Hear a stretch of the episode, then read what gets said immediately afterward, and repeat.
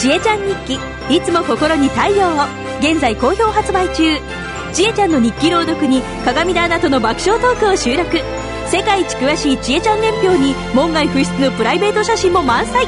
ハッピーになれる CD マガジン「いつも心に太陽を」はラジオ福島スタジオ各社で税込3000円で発売中です。郵送でも受け付けています。詳しくはラジオ福島企画事業部まで。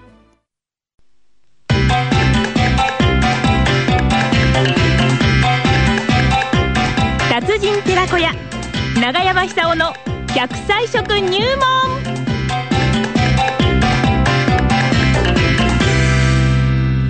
さあ、今年最後の長山さんでございますよね。奈良浜出身食文化史研究家、長寿食研究家、長山久夫さんです。今日は何でしょう？長山さんおはようございますおはようございおはようまございます。どうも元気ですね。一年間ありがとうございました。ありがとうございましたいやいやいやいやいや。ええ。本当にあれですよね。皆さん元気で。いや、もう元気しかないですからね。から元気で頑張ってますよ。ええ。いや、あの、この前、福島に行ってきたんですけども、ええ。またあ皆さん元気だったですよ。ほっとしましたですね。なんだ、どこで公演だったんですかあのー、公園じゃなくてですね、ええ。あのー、うちの姉が、あの、会津でお世話になってるもんですから、はい用事があって行ったんですけども、あーそうなんだ周りの方みんな元気だったですよ。あの、避難されてるということそうですそうですあの、奈良派から避難されて。ええああ、そうですか。ただ、あのね、雪が深くて、あの、あんまり慣れてないでしょ、ええ浜通りですから。それが、あの、苦労の谷だっつってましたね。ねえこの間、大熊双葉の方に話を聞きましたらね、えええええええ会津に避難して、ええ初めて人生65年生きてきてね、ええ初めてつららを見たって言ってましたよ。あつららを。そうええって言ったんですけど、それ本当ですか。本当ですかいやいやいやいやね、夏はあの、エアコンかけたことないって、海辺の、海涼しい沿いの方風がしなんますからあねそのくらい違うんですよね。ですから本当にご苦労だと思うんですけども、はいな周りの方が本当に新鮮な方ばっかりでですね、皆さん元気であの過ごしていました。そうですか。ほっとしました。よかったよかった。ええそれが一番です。そうですねで。そう、なんだかんだあっても、あの、時間どんどん経過して、今年もあといくらもなくなってしまいましたんですよね。本当ですよ。ええ明日、明後日ですよ。そうですよね。ええで、昔は、今でもそうですけども、年越しそば食べるじゃないですか。食べます、はい。食べますよね。はい。で、あの、なぜそば食べるんだろうっていろいろこう調べてみたらいろいろこう説があるんですけども、なんで12そば月31日はそばかっていうことですね。ええあの、いろんな説があるんです。はいあの、煩悩を断ち切るとかいろいろあるんですけども、ええええどうもですね、そばっていうのは、あの、成長過程で、あの、倒れる、風かなんか吹いて倒れますよね。はいあのー強い雨なんか降ったりして。はいそうすると日が差すとすぐ立ち上がるらしいんですよね。ええええええですから、そう言って、あのー倒れても倒れてもですね、はい丈夫は丈夫なそばを食べることによって、来年こそはもっと力をつけようというようなね、うんそういう力を、そばを食べながら、体の中にこう呼び込むと。なるほど。それで新年を迎えると。うんそういうう説もあるんですよ。ええええで、これが本当だろうと私は思いますね。なるほど倒れても倒れてもそば食べてですね、元気を出すと。で、あの、蕎麦っていうのは、あの、確かにですね、いろんな成分含まれてますから、えそういう、このパワーの元になるはあ食べ物でもありますよね。はい。で、あの、だんだん年取ってきて、日本は今世界で一番高齢化社会ですから、はいもう超齢超高齢化時代ですよね、今は。ええええそうすると、いやおなしに血管が負担がかかってしまうと。そうすると血圧が高くなると、これ、自然に吹い吹いていくんですよ。はい病気じゃなくても。えで、その高血圧をコントロールする成分の一つ、ルチンっていう成分があります。ルチンはいルチン。で、これがそばに多いんですよねええで、特にあの、福島県のそばっていうのは、あの、標高の高いところで作られてますから、え紫外線が多いところで作られてることになりますよね。はいそうすると、そのポあのポリフェノールのルチンっていう成分、ポリフェノールというのは抗酸化成分で、ええ。人間の老化っていうのはあの、細胞の酸化から始まるんですけども、そね。それを防ぐ力が大変強いと。ほですから、あのー私たちは年を取れば取るほど誰でも、あの、血管が多少硬くなってくんですよ、これは。そうですよね仕方ないです。ええこれ一種の老化現象ですから。はいもう、こう、100人が100人避けられないと思いますね。うんですから、それをいかに、こう、先延ばしするかっていうことですよね。う。はい。柔らかさを保つような食べ方をするか、それしかできないと思うんです。そうですねええその一つが蕎麦ですよ。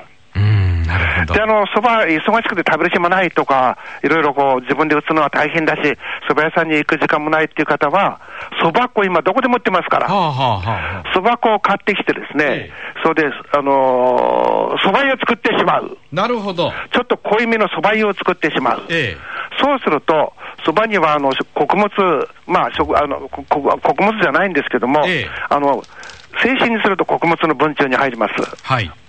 あれ、今、文鳥したけど、半中ですよね。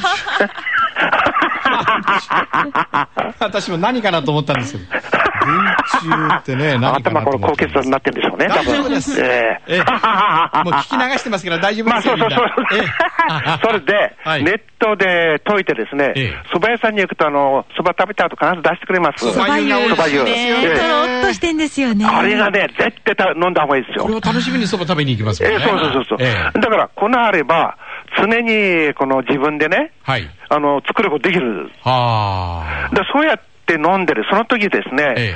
そこに熱々のあのお湯であ粉を溶いたらですね、えー必ず大根おろしかネギ刻んだものを入れてほしい。ええ、ええ、どちらも健康にいいんですけども、はいネギの場合だと、あの、ツンとくる成分がありますから、うんあれが非常にこの発汗作用、あれ血液の循環を良くする。つまり血圧高くなってくる何が問題かというと、血液の循環が悪くなってしまうわけですよね。で、心臓に負担かけてしまうと。えですから、それを占有する力が強い成分がそばにたっぷりなんですから。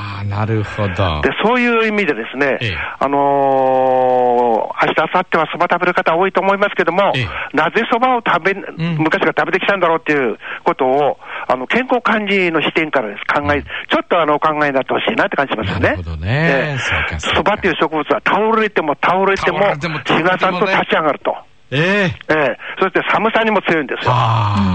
だから寒冷地で作ってますそうです、そうです、ええそういうところが、あの紫外線に多いですから、それに強いそばになるわけですよね。なるほどねそうすると、そば粉の中に、そのお紫外線を跳ね返す、これ、人間だって浴びるわけですから、紫外線っていうのほうほうほうほうは。それが老化の元なんですよね。なるほどで、女性だったら、あの肌が荒れてしまうとか、ええ老化してしてしまうとか、はい要するに小じわの原因っていうのは、あれ、活性酸素ですよね。うん、なるほど。ですから、あの常に年を取られたらば、やっぱりこう日本人はなんて若いんだろうっていうような、こう世界中の人が今見られてるわけですから、そうですね。ええ抗酸化成分を取ってですね、蕎麦を食べて、あるいは蕎麦湯を食べて、そこにこうネギを刻んで入れて、ええああの蕎麦のおルチンという効果の相乗効果を高めてほしいなって感じいたします。わかり今、あの、そばの話が出たんで、一つで、ちょっとあの、奈良派のイベント PR させていただきたいんですが、はいはいはいはいえっ、と、奈良浜町、これはあの、おね、長山さんのふるさとの奈良浜町なんですが、道の駅奈良派というのがありましてね、ありますあります。ええええ今ね、ここね、双葉警察署の臨時庁舎になってるんですよ。あ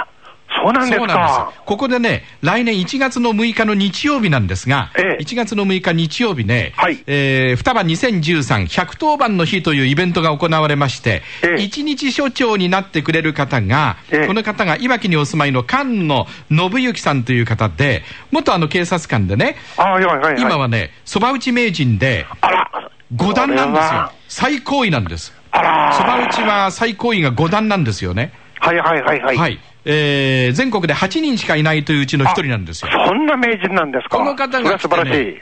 ええ、110番にちなんで、110杯のそば打ちを実演してくださるんです。あら1月の6日日曜日、道の駅奈良派、それは素晴らしいです警察署臨ね。時庁舎前で。えええで、この方が一日署長になって、さらにそばをね、110杯打ってくださるんですよ。